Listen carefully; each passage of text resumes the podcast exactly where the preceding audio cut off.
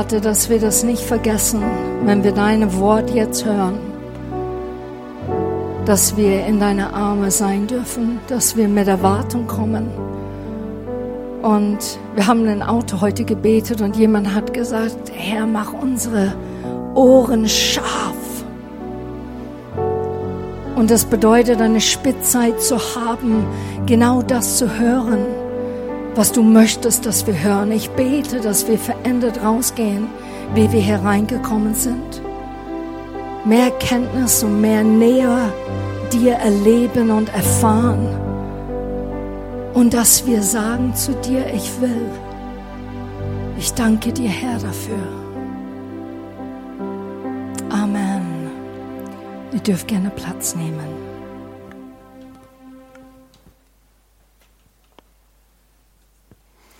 Wunderschönen guten Morgen auch von mir.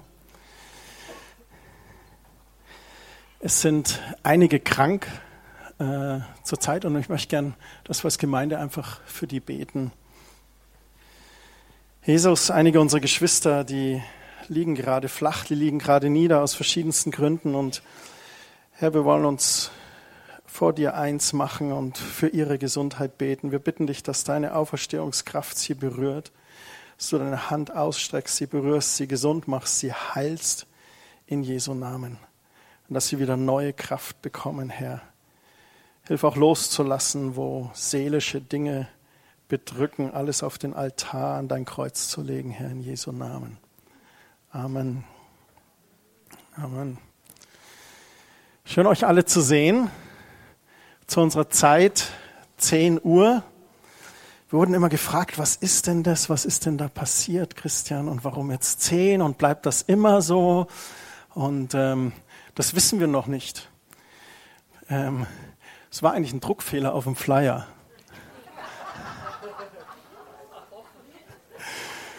So, Humor öffnet die Herzen. Das war tatsächlich so. Und dann haben wir gedacht, nee, das drucken wir jetzt nicht nochmal sondern das testen wir einfach mal, wie das vielleicht ankommt. Weil manche schon immer gesagt haben, ja 10.30 Uhr ist ein bisschen spät und dann ist der Mittag so weg. Einige schütteln den Kopf. Manche würden am liebsten um 9 Uhr kommen, damit sie anschließend zum Skifahren gehen könnten. Ja, also es kann sein, dass ihr die Woche vielleicht eine E-Mail bekommt mit einer kurzen Umfrage, 10 oder 10.30 Uhr. Dann mach doch da einfach dein Kreuz. Wer wählt, kann mitbestimmen. Nichtwähler nicht. Genau. Danke, Vater, für dein Wort. Kerstin hat schon gebetet. Ich möchte mich dir einfach zur Verfügung stellen. Fließt du, Geist Gottes, geh du durch die Reihen, so einzigartig, wie nur du das kannst. Amen. Das Thema heute ist, wenn ich nur seinen Saum berühre. Und es handelt um eine Person in den Evangelien, die wir uns gleich anschauen äh, werden. Und in dieser ganzen Geschichte mit der Frau, da möchte ich zu Beginn sagen, da spüre ich so einen Schrei des Herzens. Ein Schrei des Herzens über irgendwas, was nicht in Ordnung ist. Ähm, und ich kenne das von anderen Leuten oder auch aus meinem eigenen Leben, dass so Dinge passieren, so Sätze, die fallen, wo es zum Beispiel heißt, es tut mir leid, aber der Krebs ist unheilbar. Oder so ein Satz, Sie waren einer unserer Besten, aber wir haben ab Januar keine Arbeit mehr für Sie. Oder auch der schreckliche Satz, wir waren viele Jahrzehnte zusammen, aber ich liebe dich nicht mehr. Oder vielleicht auch der Satz, wir können ihnen keine Kredite mehr geben und werden uns leider gerichtlich sehen müssen. Das sind Sätze, da reißt seinen den Boden unter den Füßen weg. Sätze, die man niemandem wünscht und gehofft hat, auch nie selber hören zu müssen. Und solche Sätze zerreißen einem das Herz. Man würde am liebsten laut schreien oder irgendwo reinschlagen, vielleicht? Der Schrei des Herzens sucht sich nämlich immer Wege. Und das ist mir wichtig eingangs zu sagen. Der Schrei des Herzens sucht sich Wege. Entweder implodiert er und wir verkümmern und gehen ein und isolieren uns, oder er explodiert. Und dabei kann es passieren, dass wir das Kämpfen anfangen und leider auch verletzen. Manche flüchten, manche gehen auf Angriff über. Manche geben sich auf und andere suchen verzweifelt nach Lösungen. Und hier in den Evangelien, da hören wir von einer Frau, der es zwölf Jahre echt miserabel ging. Sie litt körperlich, aber nicht nur das, auch emotional und sozial. Wie erging es ihr? Wir wollen das lesen in Lukas Kapitel 8, Vers 40. Das ist ein bisschen eine längere Stelle, aber wollen wir gemeinsam uns anschauen. Lukas 8, Vers 40. Da heißt es, als Jesus zurückkam, geschah es, dass ihn die Volksmänner freudig empfingen, denn sie warteten alle auf ihn. Wahrscheinlich hatten sie schon von ihm gehört. Und siehe, es kam ein Mann namens Jairus, der war ein Oberster der Synagoge. Und er warf sich Jesus zu Füßen und bat ihn, in sein Haus zu kommen. Denn er hatte eine einzige Tochter von etwa zwölf Jahren und diese lag im Sterben. Als er aber hinging, bedrängte ihn die Volksmenge. Es muss ein Riesentumult gewesen sein. Viele Menschen, viele Personen um Jesus herum. Und eine Frau, die seit zwölf Jahren den Blutfluss gehabt und all ihr Gut an die Ärzte gewandt hatte, aber von keinem geheilt werden konnte, die trat von hinten herzu und rührte den Saum seines Gewandes an. Und auf der Stelle kam ihr Blutfluss zum Stehen. Und Jesus fragte, wer hat mich angerührt? Als es nun alle bestritten, sprachen Petrus und die mit ihm waren, Meister, die Volksmenge drückt und drängt dich und du sprichst, wer hat mich angerührt? Jesus aber sprach, es hat mich jemand angerührt, denn ich habe erkannt, wie eine Kraft von mir ausging. Als nun die Frau sah, dass sie nicht unbemerkt geblieben war, kam sie zitternd, fiel vor ihm nieder und erzählte ihm vor dem ganzen Volk, aus welchem Grund sie ihn angerührt hatte und wie sie auf der Stelle gesund geworden war. Er aber sprach zu ihr, sei getrost, meine Tochter, dein Glaube hat dich gerettet, geh hin in Frieden. Während er noch redet, kommt jemand vom Synagogenvorsteher und spricht zu ihm, deine Tochter ist gestorben, bemühe den Meister nicht. Was für eine Tragik. Da es aber Jesus hörte, antwortete er ihm und sprach, fürchte dich nicht. Glaube nur, so wird sie gerettet werden. Und als er in das Haus kam, ließ er niemand hineingehen als Petrus und Jakobus und Johannes, sowie den Vater und die Mutter des Kindes. Sie weinten aber alle und beklagten sie. Er aber sprach, weint nicht. Sie ist nicht gestorben, sondern sie schläft. Und sie lachten ihn aus, weil sie wussten, dass sie gestorben war. Er aber trieb sie alle hinaus und ergriff ihre Hand und rief, Kind, steh auf. Und ihr Geist kehrte zurück. Und sie stand augenblicklich auf und er befahl ihr, zu essen zu geben. Und ihre Eltern gerieten außer sich. Er aber gebot ihnen niemand zu sagen, was geschehen war. Er rief aber seine zwölf Jünger zusammen und gab ihnen Kraft und Vollmacht über alle Dämonen und zur Heilung von Krankheiten. Und er sandte sie aus, das Reich Gottes zu verkündigen und die Kranken zu heilen. Boah, was für Verse. Mich bewegt das ungemein innerlich. Eine relativ lange Stelle für uns, aber eigentlich relativ wenige Verse und so viele Wunder. Und dann ganz gezielt der Auftrag an die Jünger. Und jetzt verkündet Gottes Reich und ihr heilt Kranke. Und ich möchte mich heute Morgen mit euch in diesen Versen auf die blutflüssige Frau fokussieren. Was es für sie bedeutet haben muss. Die Frau litt zwölf Jahre unter Blutfluss. Nach dem Gesetz Mose war sie unrein und beständig vom Gottesdienst ausgeschlossen. Ihre sozialen Kontakte waren aufs geringste beschränkt, da sie durch den Blutfluss alles in ihrer Umgebung verunreinigte. Man kann das im Gesetz im dritten Buch Mose Kapitel 15 nachlesen. Wahrscheinlich war es der Frau schon sehr peinlich, so wie es uns manchmal geht bei körperlichen Mängeln, wo wir manchmal denken. Sie war wahrscheinlich sehr einsam. Und wegen dieser Krankheit war sie von einem Arzt zum anderen gegangen. Und es heißt, die Kosten für die Arztbesuche, die verschlangen ihren ganzen Besitz. Sie rannte von Arzt zu Arzt, um eine Lösung zu finden, aber es brachte keinen Nutzen. Niemand konnte ihr helfen. Ich glaube, sie hat die Station Hoffnungslosigkeit auf gewisse Art und Weise erreicht. Zwölf Jahre. Doch dann hört sie von Jesus und macht sich auf, ihn zu sehen. Ich glaube, wir haben verschiedenste Krankheiten. Ich glaube, dass auch vielen Menschen die Krankheit der Sünde Not macht und sie möchten gern davon frei werden. Die Schuld drückt aufs Gewissen und der Wunsch keimt auf, ein heiliges Leben führen zu können. Ein Schrei des Herzens. Und man ist im Kampf gegen die Sünde. Man versucht sich in den Griff zu bekommen. Manchmal schämt man sich dafür, man kapselt sich vielleicht von Mitmenschen ab. Oder es ist tatsächlich eine Krankheit, eine Krankheit am Körper oder in der Seele. Und man möchte gern davon befreit werden. Man sucht fieberhaft nach einer Lösung. Ein Glücksversprecher nach dem anderen wird konsultiert. Von dem Arzt habe ich gehört. Und diese Therapie gibt es jetzt. Und da oben, da gibt es jemanden. Und ich erwische uns Christen sogar manchmal dabei. Da gibt es jemand, der betet und die werden echt geheilt. Lass uns da hinfahren. Und da gibt es etwas und da gibt es etwas. Und ich kenne diesen Schrei des Herzens selber.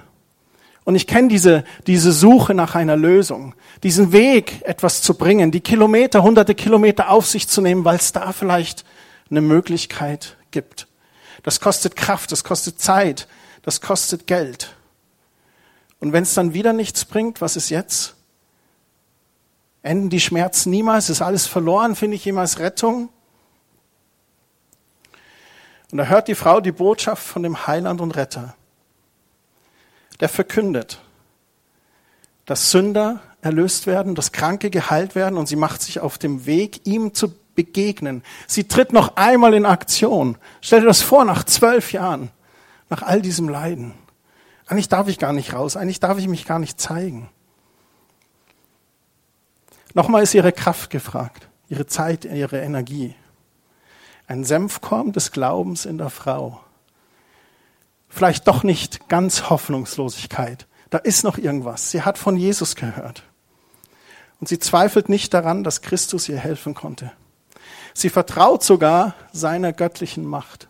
Mit diesem einen Satz, wenn ich nur seinen Saum berühre, so werde ich geheilt werden. Sie scheut sich, sich öffentlich zu zeigen. Sie überlegt, wie kann das vielleicht passieren? Ich will ihn nicht ansprechen. Ich darf ja nicht, er ist Rabbi. Ich bin unrein. Und dann macht sie das, berührt seinen Saum und merkt, dass der Blutfluss zum Stillstand kam. Sie ist geheilt von ihrer Plage. Ihr Glaube an seine Macht macht sie augenblicklich gesund. Ich sage das nochmal. Ihr Glaube an seine Macht macht sie augenblicklich gesund. Und zahlen musste sie für diese erfolgreiche Behandlung nichts. Jesus heilt gebührenfrei, kostenlos. Gewöhnlich merkt man mit Gedränge ja nicht, wenn man gezielt berührt wird, aber dem Sohn Gottes war das nicht verborgen. Er bemerkt die Kraft, die von ihm ausgegangen war. Und obwohl Jesus auf dem Weg zu Jairus war, der es ja sehr eilig hatte, blieb er stehen. Er wollte erreichen, dass sich die Frau offenbarte und sich nicht so mit dem gestohlenen Segen davon machte. Und dann wandte er sich um in Richtung der Frau und im Markus-Evangelium lesen wir, wer hat meine Kleider angerührt? Er stellt die Frage. Drei Evangelien berichten uns davon. Und Petrus und die Jünger sagen wieder, Mensch, die umdrängen und drücken dich, hier geht's zu wie im Stadion. Merkst du nicht, was gerade passiert? mit dieser Frage beweisen sie, dass sie den Unterschied zwischen dem Berühren aus Glauben und dem Berühren wegen dem Gedränge nicht erkannt hatten. Jesus sprach hier über etwas Geistliches, über eine Kraft, die von ihm ausgegangen ist. Und sie sahen nur das Natürliche. Und dann erklärt ihnen Jesus, dass es darum ging, dass ihn jemand im Glauben berührt hatte und geheilt worden war. Die Frau merkte, sie konnte nicht verborgen bleiben. Das heißt, sie kam voll Furcht und Zittern zu ihrem Retter fiel vor ihm auf die Knie und sagte ihm die ganze Wahrheit. Sie sprach vor dem ganzen Volk von ihrer Krankheit und von der wunderbaren Heilung. Warum wollte Jesus, dass sich die Frau zu erkennen gab? Genügte es nicht, dass sie geheilt war? Und die Tochter des Jairus, die lag doch im Sterben, es war doch Eile geboten. Jesus, verstehst du nicht? Sie tut gleich ihren letzten Atemzug. Gewiss war die Heilung eine großartige Sache, aber ich habe da ein paar Gedanken dazu. Ich glaube, Jesus war es wichtig, dass der Heiler durch das öffentliche Bekenntnis der Geheilten Ehre erlangte. Jesus wollte hier etwas zeigen. Ich bin Christus. Und ich glaube auch, dass die Frau erkennen sollte, dass Jesus ein echtes Interesse an ihr hat. Und er ihr die Gewissheit geben wollte, dass sie wirklich von der Plage geheilt war. Und als drittes stellt er ihren sozialen Status wieder her, indem er als Rabbi die bisher unantastbare als Tochter ganz liebevoll herausruft und sich ihr widmet und nähert. Ist euch das aufgefallen in der Stelle? Die Anrede Tochter, die Jesus nun für sie gebraucht hat. Zwölf Jahre ausgestoßen. Und dann erlebt sie diesen Rabbi und der dreht sich um und sagt, wer war das? Ich war das Ohr und ich habe Heilung erfahren. Und er sagt zu ihr Tochter. Das muss Balsam für ihr zitterndes Herz sein. Er zeigt sein Mitgefühl, sein Interesse. Er stellt diesen sozialen Status wieder her.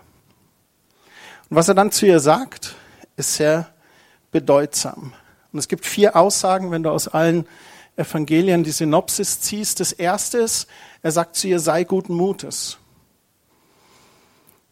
Zuversicht und Mut hatte die kranke Frau in den vergangenen Jahren wahrscheinlich wenig. Und jetzt lag sie zitternd vor seinen Füßen, aber sie dürfte Mut fassen. Er sagte, sei guten Mutes. Es wird besser. Ich habe eine Hoffnung, eine Zukunft für dich. Dann natürlich die Aussage, dein Glaube hat dich geheilt. Das ist die Aussage, die steht im Mittelpunkt. Die wird von allen drei, Matthäus, Markus und Lukas, berichtet.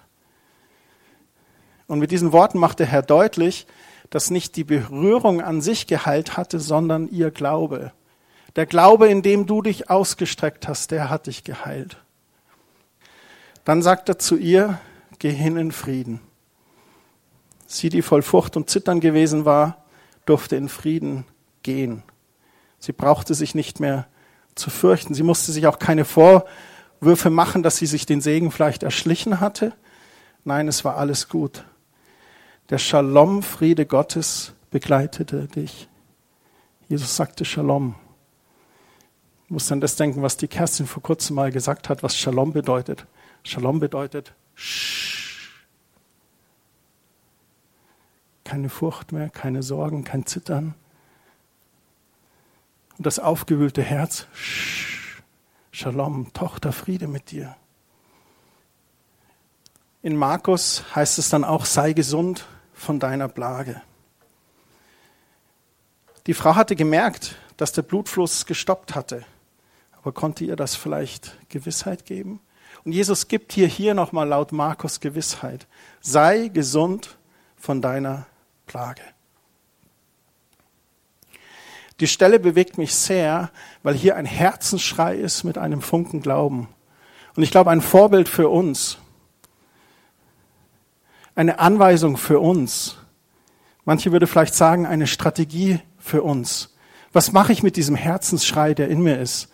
Mit der Verzweiflung, die ich vielleicht habe gerade? Wo gehe ich hin? Ziehe ich mich zurück? Isoliere ich? Implodiert das Ganze? Endet vielleicht in Selbstzerstörung?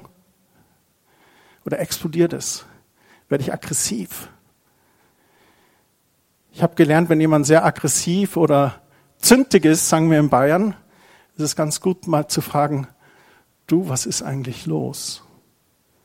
Was triggert dich denn da gerade so? Wenn ich nur sein Gewand berühre, werde ich geheilt. Und was ganz interessantes ist, Gott heilte, heilte diese Frau von ihrem Bluten, doch nicht nur von ihrem körperlichen Bluten. Sie heilte sie von ihrem sozialen Bluten. Zwölf Jahre isoliert, zwölf Jahre kein Gottesdienst, zwölf Jahre kein Berühren, zwölf Jahre unrein. Jesus macht sie rein, stellt sie wieder her, sagt Tochter, spricht hier als Rabbi an als Tochter. Ein doppeltes Wunder, körperliches Bluten geheilt, soziales Bluten geheilt. Ich glaube, es ist ganz wichtig, wo wir hinschauen. Es gibt ein Buch in der Bibel, das heißt Zweite Chronik und in Kapitel 20 wird die Geschichte von König Josaphat erzählt. In der Bibel gibt es tausende Geschichten, in denen Gott Menschen gegen alle Widerstände rettet. Meist in letzter Minute, wenn es unmöglich schien. Da ist immer eine gewisse Dynamik drin. Und auch hier mit König Josaphat in 2. Chronik 20, das ist das Volk Israel, Gottes auserwähltes Volk, das ihn anfleht, es zu retten. Und da heißt es in den Versen 6 bis 12. Herr der Gott unser Vorfahren, bist du nicht der Gott, der im Himmel wohnt?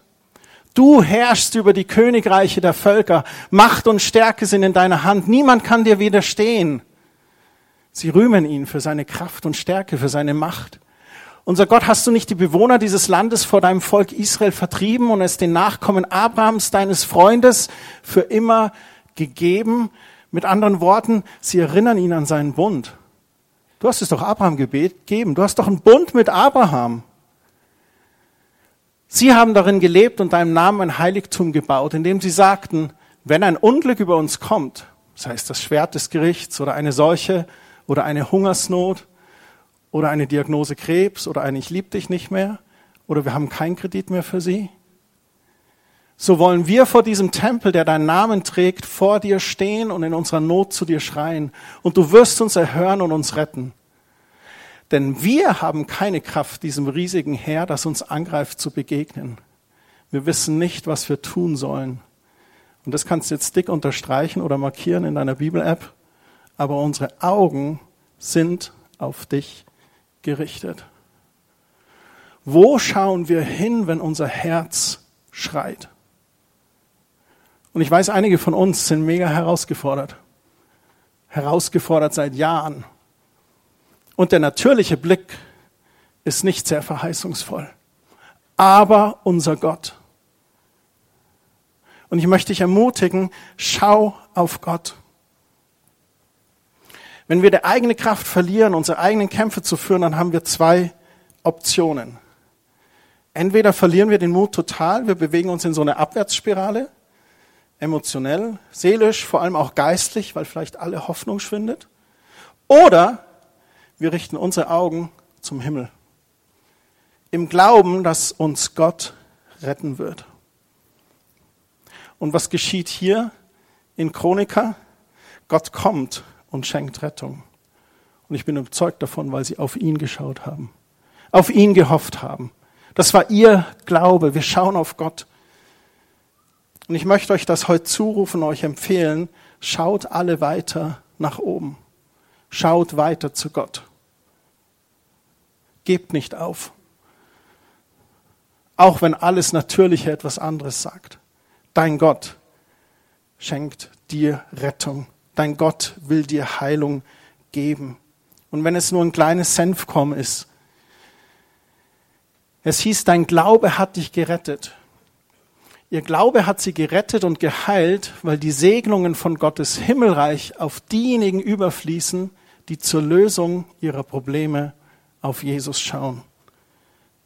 Ihr Glaube hat sie gerettet, geheilt, weil die Segnungen von Gottes Himmelreich auf diejenigen überfließen, die zur Lösung ihrer Probleme auf Jesus schauen. Wohin siehst du? Bei welchen Quellen sucht deine müde Seele nach Erholung, oder Erfrischung? Schauen wir auf Jesus? Oder ist es eher im Sport, in Freundschaften? Ist es vielleicht im Exzess, Alkohol, Pornografie? Ist es in der Flucht? Oder ist es im Beschäftigtsein? Ich tendiere dazu, mich zu beschäftigen. manchmal verliere ich dann den Blick auf Jesus. Und dann zieht er mich wieder zurück an sein Herz. Ich lege meinen Kopf an seine Brust, spüre seinen Herzschlag und weiß, okay, gut, jetzt wird's wieder gut. Wir müssen auf Jesus sehen, wir müssen ihm nachjagen, wie diese Frau in der Menge Jesus nachgejagt hat. Ist eigentlich keine Option. In ihm allein ist unser Heil, unser Anker, unsere Erholung, unsere Erfrischung, unsere Rettung. Hör auf, den falschen Dingen nachzujagen. Verschwend keine Zeit mehr. Jage Gott nach. Jage nach ihm zu begegnen und seinen Saum zu berühren. Das bedeutet auch immer wieder eine frische Salbung, eine Gegenwart Gottes zu erfahren. In 1. Könige 9, Vers 3, da heißt es, er sagte zu Salomo, Gott sagte zu Salomo, ich habe dein Flehen erhört, diesen Tempel, den du gebaut hast, habe ich als einen heiligen Ort erwählt, an dem ich selbst für immer wohnen will. Mein Blick wird stets auf ihm ruhen, denn mein Herz hängt an ihm. Wie sehr willst du es wirklich? Wenn Gott in seinem Tempel wohnt, wie wichtig ist es dir, im Tempel Gottes zu sein? Wenn Gottes Kraft in seinem Wort wohnt, wie wichtig ist es dir, in Gottes Wort zu sein? Wenn sich Gott im Gebet treffen lässt, wie wichtig ist es dir, im Gebet zu sein? Und wenn wir erste Könige aufs Neue Testament transferieren, mein Blick wird stets auf meinem Tempel ruhen, denn mein Herz hängt an ihm, dann kommen wir zurück zu letzten Sonntag. Du bist ein Gott, der mich sieht. Denn wir sind der Tempel des Heiligen Geistes und sein Blick ruht auf uns. Und wenn wir Gott erleben wollen, dann ist es wichtig, wenn sein Blick auf uns ruht, dass unser Blick auch auf ihn ruht. Wir müssen ihn sehen. Was mache ich jetzt damit? Was machen wir damit? Ich habe mich entschieden, dieses Jahr das heute und in Zukunft zu leben. Meine Vorsätze sind nicht weniger Schokolade, weniger Social Media, weniger Fernsehen. Wenn das deine sind, ist gut, mach das. Fasten ist gut. Mein Vorsatz ist, ich will mich dieses Jahr mehr nach Jesu Saum ausstrecken und meinen Blick auf ihn richten. Noch mehr als je zuvor. Mit den Prognosen für dieses Jahr würde ich sagen, jetzt erst recht. Was Jesus bewirken will, das würde bewirken. Ich will auf Tuchfühlung mit Jesus bleiben. Und dazu muss ich mich sicherlich anstrengen wie die Frau. Es wird dir nicht in den Schoß fallen. Es fällt mir nicht in den Schoß. Ich muss mich durch alle weltlichen Ablenkungen hindurch anstrengen, damit ich Jesus immer wieder berühre. Aber der Sünder, der sein Vertrauen auf Jesus Christus setzt, wird auch heute noch vom Schmutz seiner Sünde gereinigt. Und ich bin überzeugt davon, auch der Kranke, der sein Vertrauen auf Jesus setzt, erfährt Heilung. Das, was kein Mensch kann, bewirkt Jesus auch heute noch. Menschen, die mit ihrem Latein am Ende sind, die dürfen Rettung bei Jesus finden. So, ich schaue dieses Jahr auf Jesus. Und ich möchte gerne, dass wir dieses Jahr auf Jesus schauen. Wir schauen nicht zurück, sondern wir schauen auf Jesus.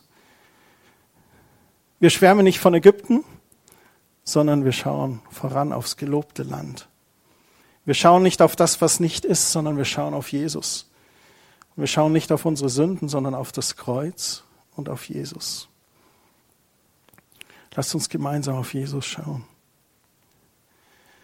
Und für die, die das Video ansehen oder die MP3 hören, ich möchte für euch beten. Wir hier in der Gemeinde, wir werden jetzt noch ein Lied singen und auch Menschen segnen und uns aufrichten, auf Jesus zu schauen. Ich möchte beten, dass Gott dich berührt. Jesus, du bist die Quelle allen Lebens. Und ich danke dir, dass wir unser Vertrauen auf dich setzen. Und ich bete, dass wir Heilung und Errettung erfahren, so wie diese Frau es erlebt hast. Ich bitte dich, dass du jeden Einzelnen berührst mit deiner Gnade. Ich bin überzeugt davon, dass du auch heute noch heilst. Und so bete ich für Heilung und Gesundheit.